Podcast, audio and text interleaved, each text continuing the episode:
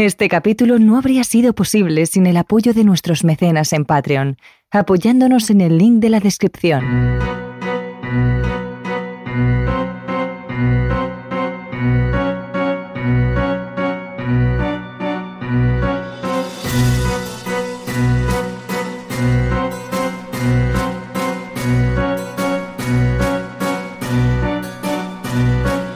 Todos hemos ido alguna vez a un parque de atracciones, ya sea por entretener a los niños en las atracciones de toda la vida, por pasar un día diferente con nuestra pareja o por montarnos con nuestros amigos en la más alta montaña rusa. Relacionamos estos lugares con la diversión, las risas, la adrenalina, todos sensaciones que nos encantaría repetir.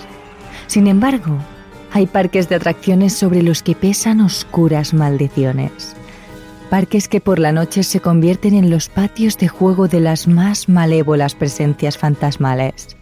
Hoy os contamos la historia de algunos de los parques de atracciones más encantados del mundo, así que agarraos a la silla, porque la montaña rusa de terrores nocturnos arranca y os aseguramos que vais a gritar. Terrores nocturnos con Emma Entrena y Silvia Ortiz.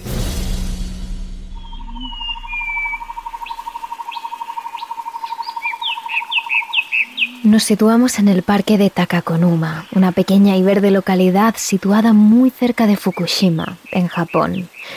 Se trata de una zona a las orillas de un lago, rodeada de un bosque verde y de cerezos, de senderos que se pierden entre los árboles y las colinas, y de escaleras y puentes que recorren las orillas de un lago. Pero sobre todo, es un lugar consumido por la niebla, una niebla densa y espesa que casi todos los días rodea el bosque, dejando una sensación de humedad que cala hasta los huesos. Poco importa eso ahora, ya que ese parque está completamente abandonado, a excepción de los pocos valientes que de vez en cuando se atreven a recorrerlo. La mayoría tienen miedo a la terrible maldición que pesa sobre la zona, aunque eso no siempre fue así.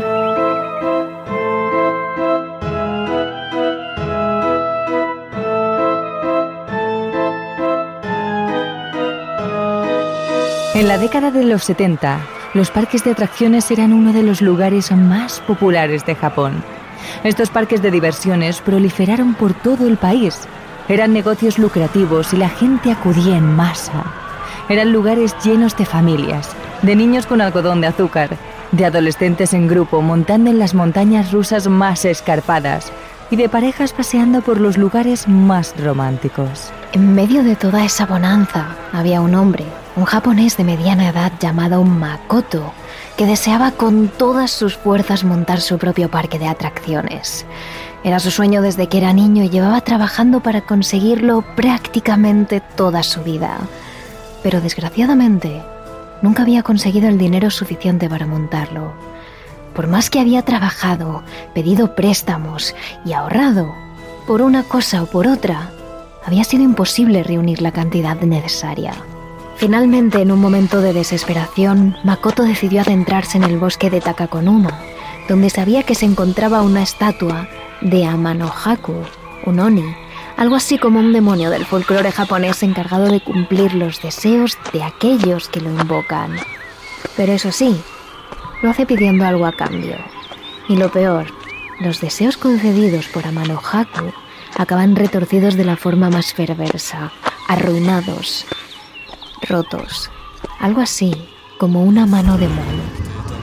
Una vez allí delante de la horrible estatua, Makoto decidió invocar a Manohaku. El Oni, con una maliciosa sonrisa sobre su cara de ogro, escuchó la petición de Makoto. Quería el dinero suficiente para poder construir su parque de atracciones soñado, y el Oni le concedió el deseo. Eso sí, a cambio le pidió una sola cosa, que cuando Makoto hubiera construido su parque, le entregara a su hija, a su única hija de tan solo siete años. Y Makoto, sin pensar en lo que eso podría suponer, aceptó.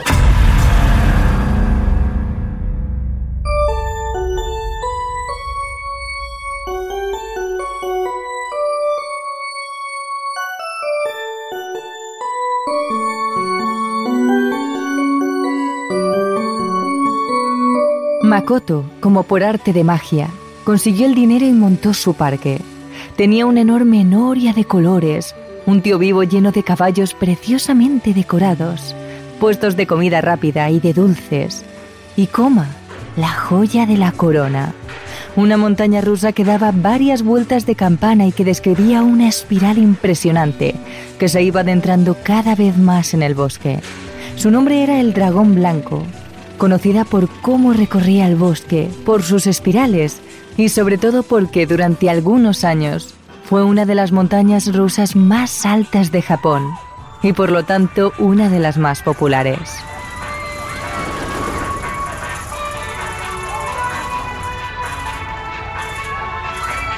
Finalmente, Makoto inauguró su parque en el Takokuma, Greenland Park.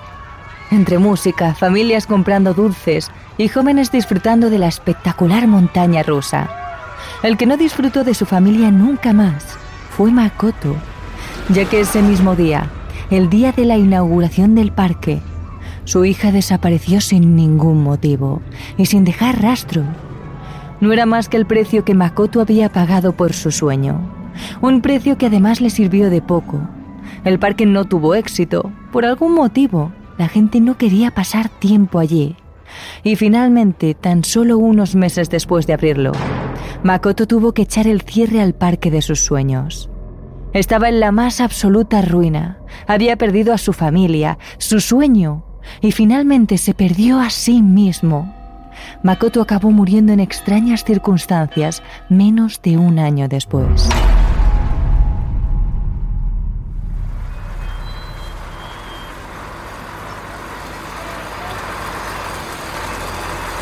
En 1986 el Takakonuma Greenland Park fue abierto de nuevo.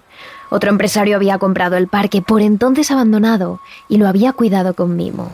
Retiró la vegetación que poco a poco había ido comiendo las atracciones, quitó el óxido que la niebla había producido en el metal y volvió a pintar con colores vivos las atracciones.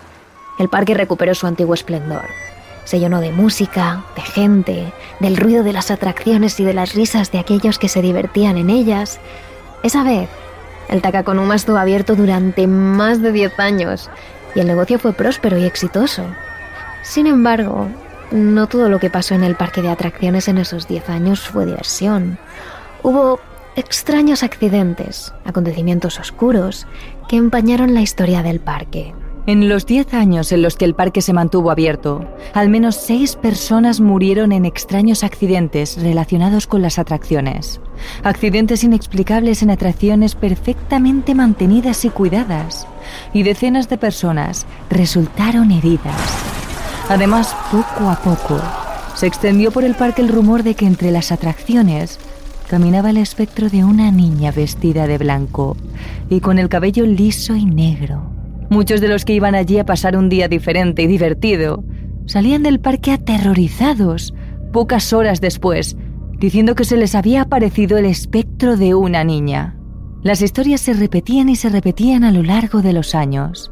En todas ellas, el espectro de la niña se plantaba delante de la persona, siempre cuando estaba sola, y les sonreía amablemente. Después les extendía la mano y les invitaba a irse con ella, siempre sin perder la sonrisa. Sin embargo, pese a que la imagen no tenía nada de amenazante, todos los testigos reportaban sentir la misma sensación de frío en los huesos, de incomodidad y sobre todo, su instinto más primario les advertía que algo no iba bien, que algo no era lo que parecía. Así fue como el Takakonuma Greenland Park se ganó su fama de parque de atracciones encantado. Pero no fue ninguna de estas historias las que provocaron que el parque echara el cierre fue un suceso mucho más grave y mucho más perturbador. A finales de los años 90, una muerte se unió a la larga lista de trágicos accidentes que se sucedieron en el parque.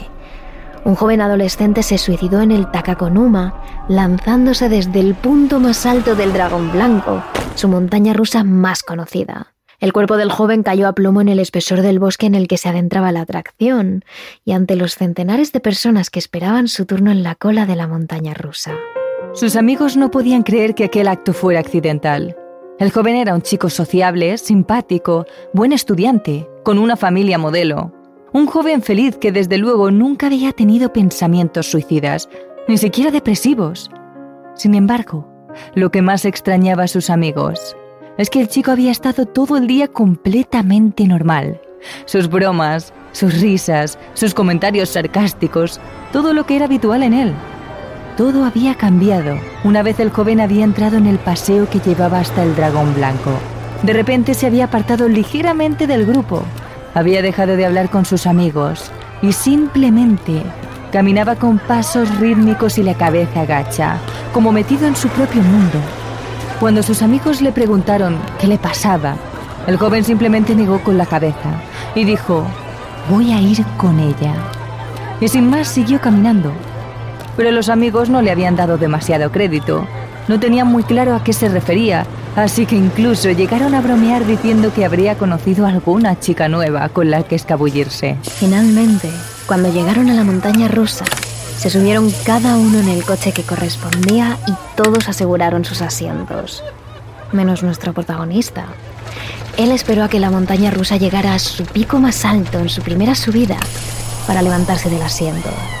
Sus amigos intentaron detenerle, agarrarle de la mano, volver a sentarle, pero era imposible.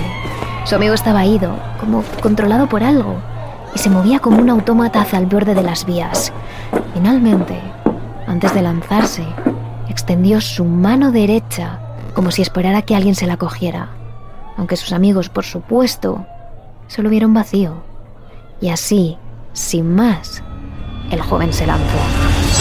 La leyenda cuenta que el joven aceptó la mano de la niña cuando se la ofreció y que ésta, a cambio, se lo llevó para que le hiciera compañía en el otro mundo.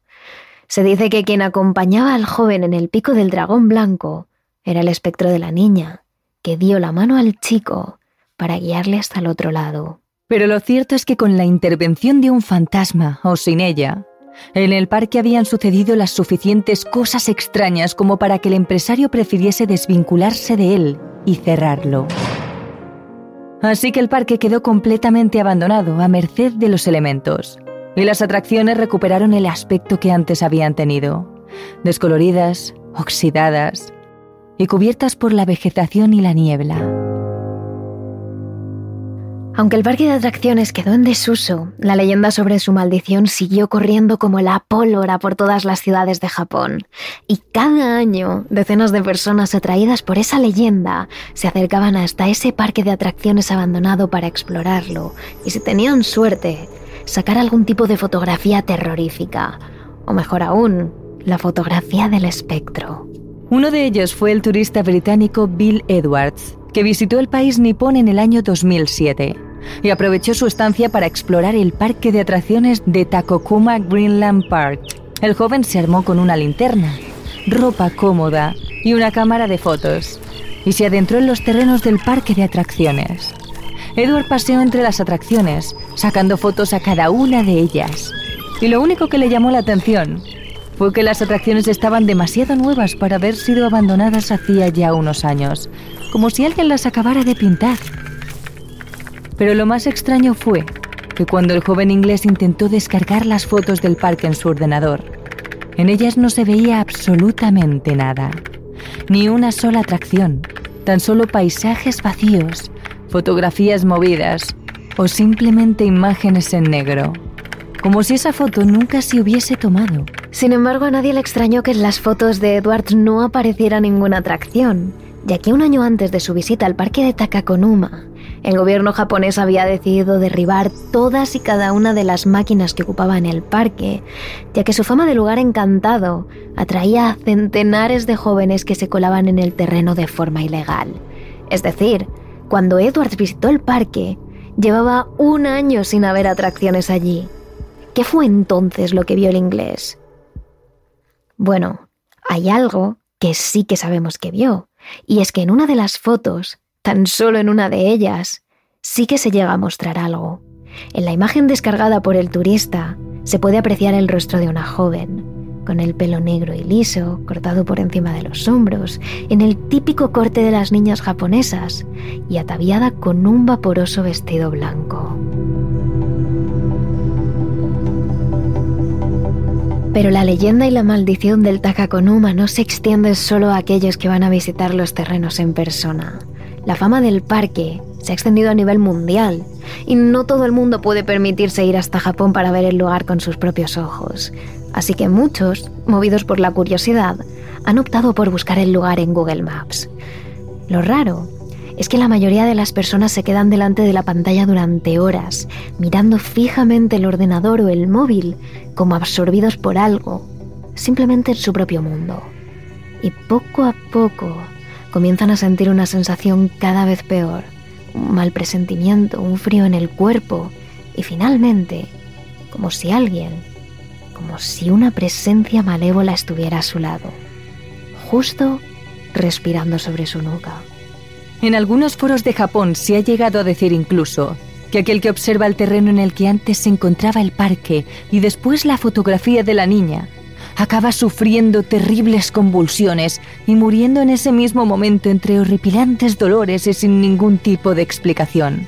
En esos mismos foros se cuenta que el reguero de muertes que ha dejado el Takakonuma es aún más largo de lo que pensamos, pues no hace tanto, en el año 2012, una joven fue encontrada muerta en su habitación.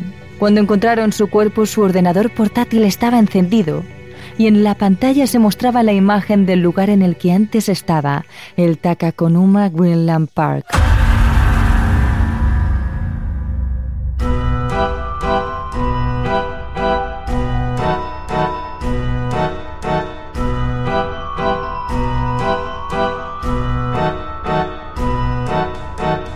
Towers es hoy conocido por ser uno de los parques de atracciones más populares del Reino Unido. Es un enorme complejo muy parecido al estilo que tiene Disneyland, en el que podemos encontrar las atracciones más clásicas, las montañas rusas más trepidantes, lagos y masas de agua, hoteles, spas e incluso todo tipo de tiendas. Pero por la noche, Alton Towers se convierte en uno de los lugares más misteriosos y encantados de Inglaterra, en el que se han reportado accidentes, sucesos paranormales, apariciones y todo lo que os podáis imaginar. Pero además, es un lugar con muchísima historia. De hecho, su historia se remonta prácticamente al principio de los tiempos, allá por el año 1000 a.C. Por entonces, el terreno era poco más que una colina y su nombre era Bunbury Hill.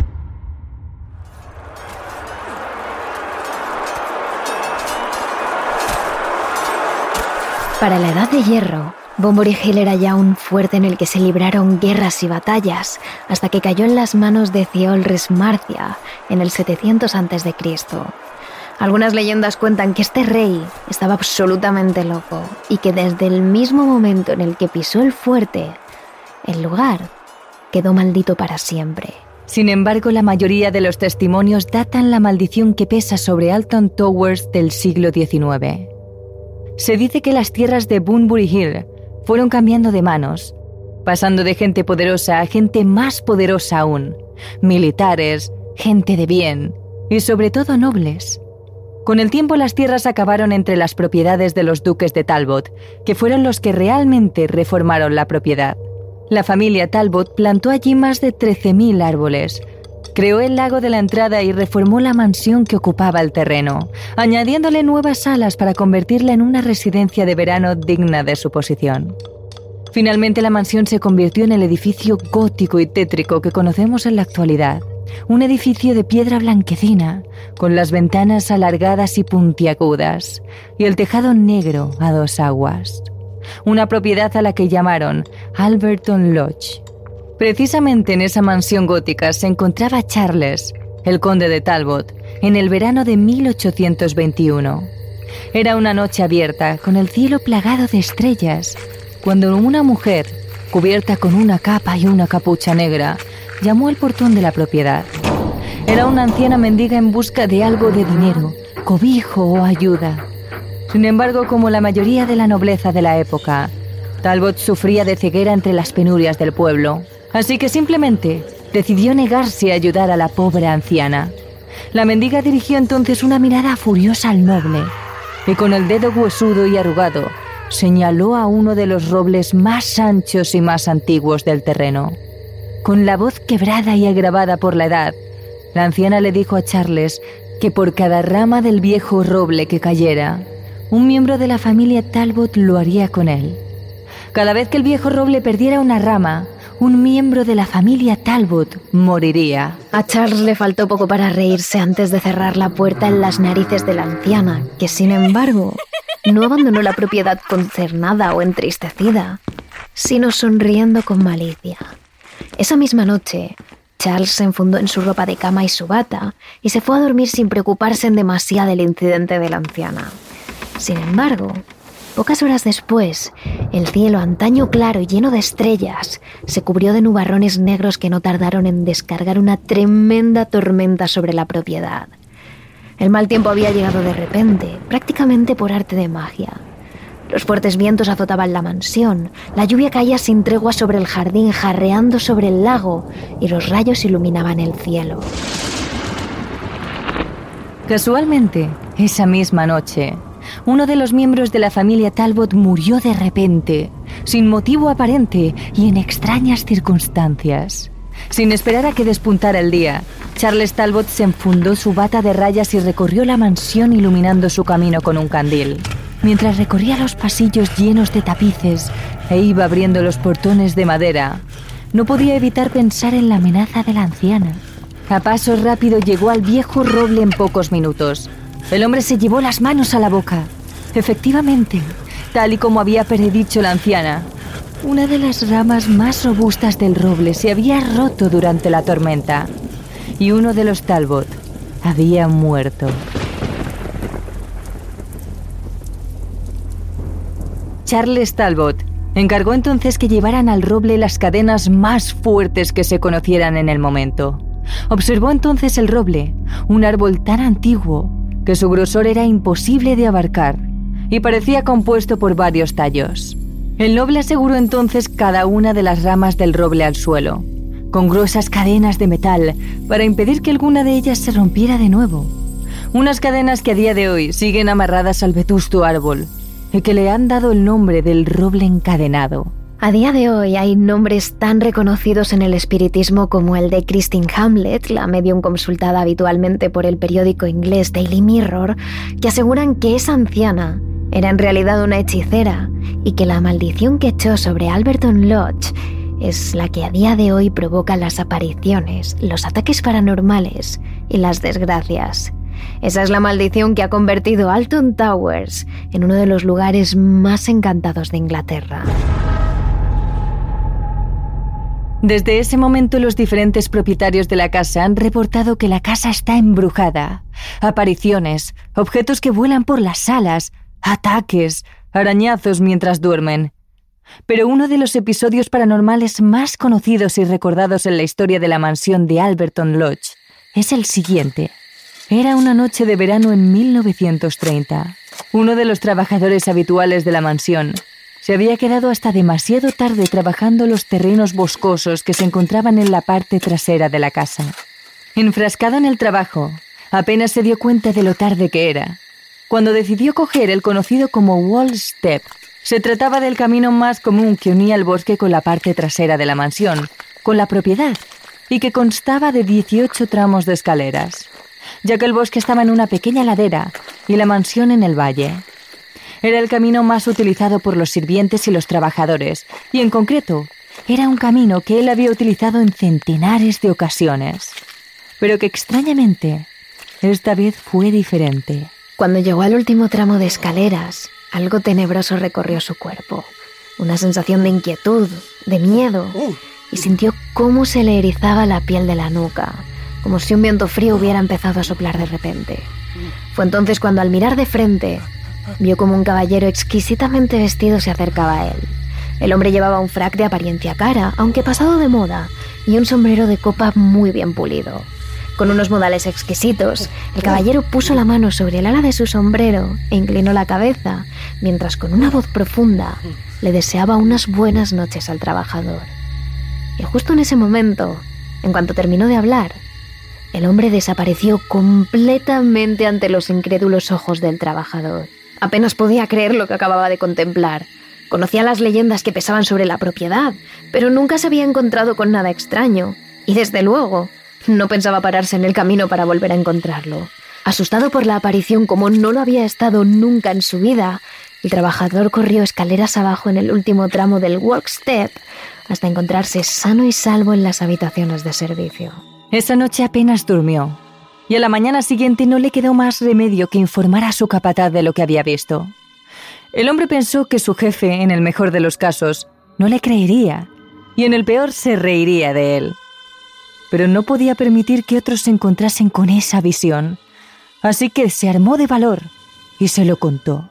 Sin embargo, para sorpresa del hombre, el capataz ni siquiera pestañeó cuando le contó su encuentro con el hombre del sombrero de copa.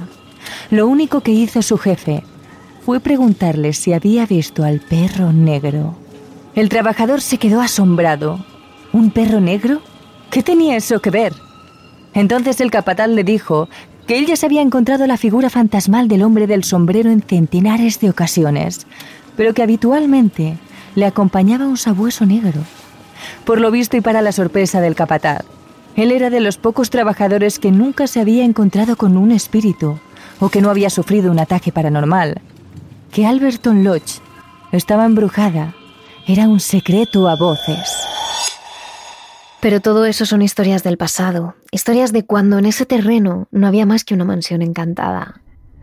Fue en el año 1980 cuando Alberton Ledge se convirtió en lo que hoy conocemos como Alton Towers, ese complejo de atracciones, tiendas, hoteles y piscinas que combina todo lo moderno con lo nuevo, pues la antigua Alberton Ledge se encuentra dentro del complejo y de hecho forma parte del parque de atracciones uno de los parques de atracciones más famosos y populares del Reino Unido, que solo en el año 2017 fue visitado por más de 2 millones de personas. Sin embargo, el complejo esconde mucho más que diversión. Esconde miedo, misterio y poltergeist. Los que han visitado Alton Towers aseguran que una vez pones el primer pie en ese parque de atracciones, una sensación extraña invade tu cuerpo. Automáticamente sientes que no estás solo, que hay algo que te vigila constantemente y un frío húmedo te cala hasta los huesos. Tu instinto se pone alerta y sin saber por qué, no te sientes seguro y el miedo se vuelve tu compañero de viaje a lo largo de todo el día. Los turistas y visitantes que acuden al parque dicen ver cosas extrañas. Algunas de las más comunes son siluetas, pasos, voces, mujeres cantando en el conservatorio, ladridos de un perro en los jardines. Curiosamente, una de las atracciones que más actividad paranormal parece encerrar es Hex, The Legend of the Towers, inaugurada en el año 2000 y que justamente se encuentra en el interior de la mansión gótica, en la antigua armería y en la galería de fotos. Y para más casualidad, en esa atracción se cuenta la leyenda de la maldición de Alton Towers, de la anciana y el roble encadenado. Will Broom, uno de los miembros de la familia Bagshaw, dueños de la finca desde hace 90 años, pasó allí gran parte de su vida y cuenta que precisamente la leyenda del roble encadenado era un secreto familiar hasta ese mismo momento. Irónicamente, la historia de fantasmas más famosa de Alton Towers era, de hecho, un secreto familiar hasta que la atracción Hex contó la historia a millones de visitantes del parque hace unos años. En cierto modo es una pena, ya que me encantaba contar la historia a los amigos de la escuela antes de caminar con ellos por el bosque hasta el sitio del roble encadenado, que es posiblemente el lugar más extraño en el que he estado nunca. También ha sido algo profanado ahora, debido al número excesivo de visitantes. Incluso hay un letrero en la carretera principal junto a Pink Lodge que rompe la magia del lugar. Pues precisamente esa atracción es la que los empleados conocen como el sitio más embrujado del parque. Los visitantes que esperan en largas colas para entrar han notado cómo les lanzaban todo tipo de objetos, sobre todo piedras, y muchos de ellos han sido testigos de la aparición de niños vestidos como en la época victoriana, que corretean por las salas, se ríen y desaparecen ante sus ojos.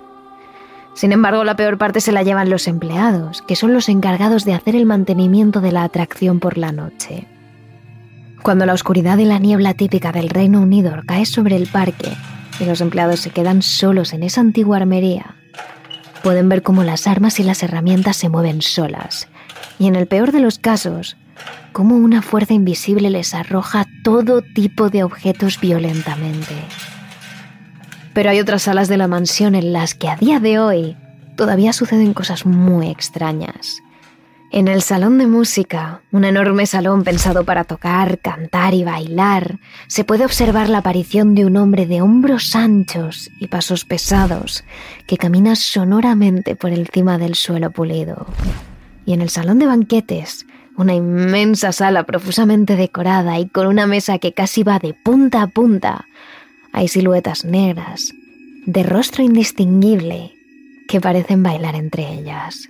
En los torreones, infinidad de ocasiones se ha avistado la fantasmal figura de una elegante señora, ataviada con un largo vestido negro, que camina una y otra vez por los mismos pasillos, dejando a su paso un fuerte olor a perfume de mujer.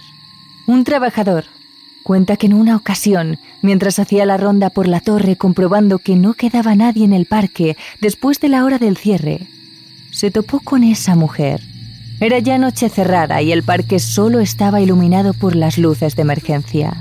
Todos los sonidos de las atracciones, la música y los gritos se habían apagado y el parque había quedado en silencio. Incluso bajo esa tenue luz, el trabajador vio la figura tan claramente. Pensando que se trataba de una clienta rezagada, le pidió que abandonara la torre. Pero justo en el momento en el que dirigió esas palabras a la mujer, la fantasmal figura desapareció sin dejar rastro. Es necesario destacar que el parque cambia completamente cuando se pone el sol. Pasa de ser un parque de atracciones a una mina de espíritus que pasean entre la vida y la muerte. Y como la mayoría de apariciones se dan por la noche, son los empleados los que se llevan la peor parte. Cuando todas las luces se apagan, el parque enmudece y las montañas rusas se yerguen como terribles gigantes de hierro. Los empleados juran ver la figura de una niña que murió en los toboganes del complejo y que corretea alegremente entre las atracciones. Tienen que lidiar con la terrible presencia de un monje decapitado, con los niños victorianos, los objetos que vuelan sobre sus cabezas, los cánticos, las voces, los pasos y sobre todo la sensación de sentirse observados. Pero lo más peligroso, según estos empleados, es que en ocasiones las atracciones se apagan por sí solas. Cuando llega el día y ponen las atracciones en marcha, en muchas ocasiones regresan y las atracciones están de nuevo apagadas. Si esto pasara mientras estuviera en marcha, sería un gran peligro para los visitantes del parque. Sin embargo, todo esto podrían parecer testimonios de segunda mano, de testigos sin nombre, pero tenemos un testimonio, el de Will Broom, que corrobora todo esto. Curiosamente, hay todo tipo de sitios web que hacen referencia al hecho de que las torres están embrujadas, pero son lo bastante predecibles. Monjes encapuchados, pasos espeluznantes, etc. Y francamente, no son muy creíbles, pero yo sé que está embrujada, y lo sé porque muchos miembros de mi familia que vivieron y crecieron allí durante décadas tienen muchas historias y pruebas sólidas que lo demuestran. Tanto Will como su familia han vivido situaciones paranormales de todo tipo en ese parque de atracciones. Uno de los puntos más encantados del parque, según Will, es la tienda de regalos que fundó su abuela. A ella acudía con asiduidad Hippo y allí presenció la primera actividad paranormal de su vida aunque en ese momento no lo supiera. Una mañana cualquiera, aun siendo adolescente, entró a la tienda y se encontró sobre el mostrador algo extrañísimo. Allí encima había una serie de números recortados de un libro y colocados al azar. El orden era el siguiente. 1, 7, 3, 6, 3, 3, 5. A Hippo no le dijo nada. Ni siquiera supo que se trataba de algo paranormal, hasta que muchos años después se topó con un año sabático para fundar una escuela en la isla de Tenerife, en Canarias, España.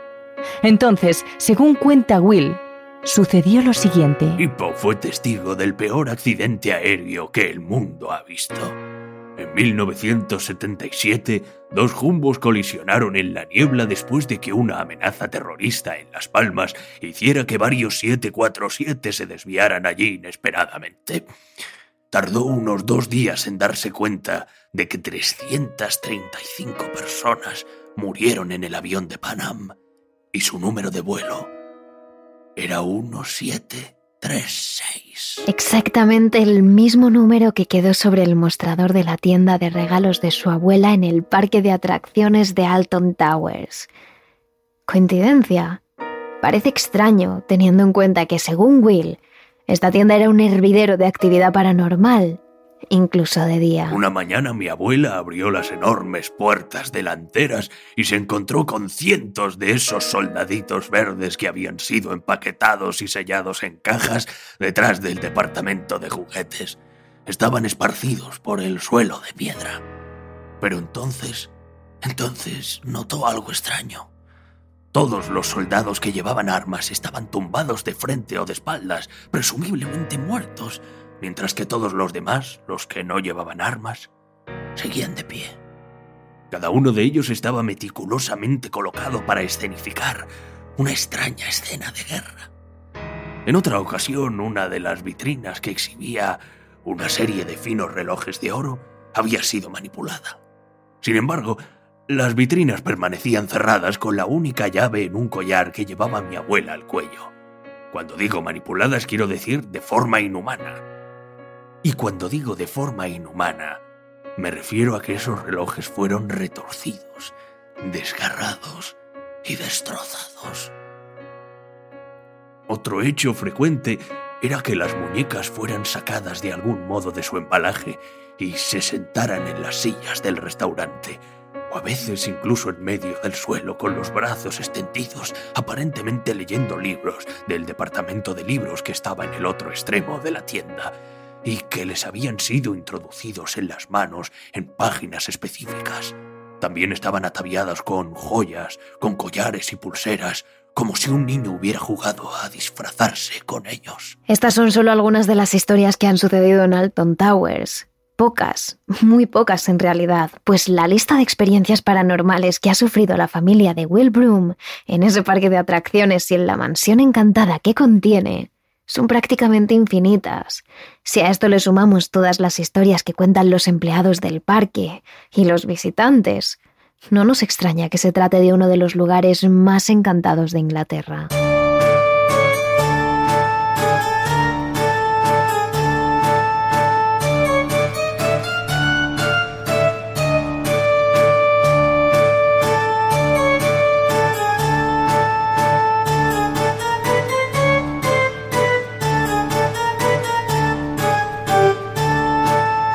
Estas son las historias de algunos de los parques más encantados alrededor del mundo. Ya sabemos que estos parques de atracciones cierran sus puertas de noche, pero si te has quedado con ganas de más, recuerda que en nuestro Patreon encontrarás una historia extra, una de las más famosas sobre el parque de atracciones Lake Shawnee, que a día de hoy, aunque esté abandonado, continúa atormentando a aquellos que lo visitan.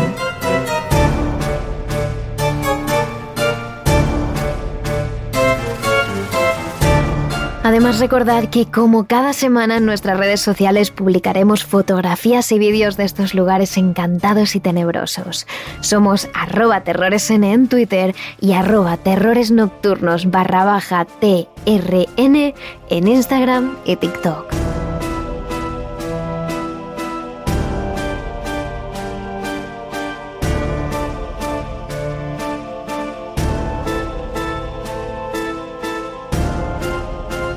Nocturnos, realizado por David Fernández Marcos.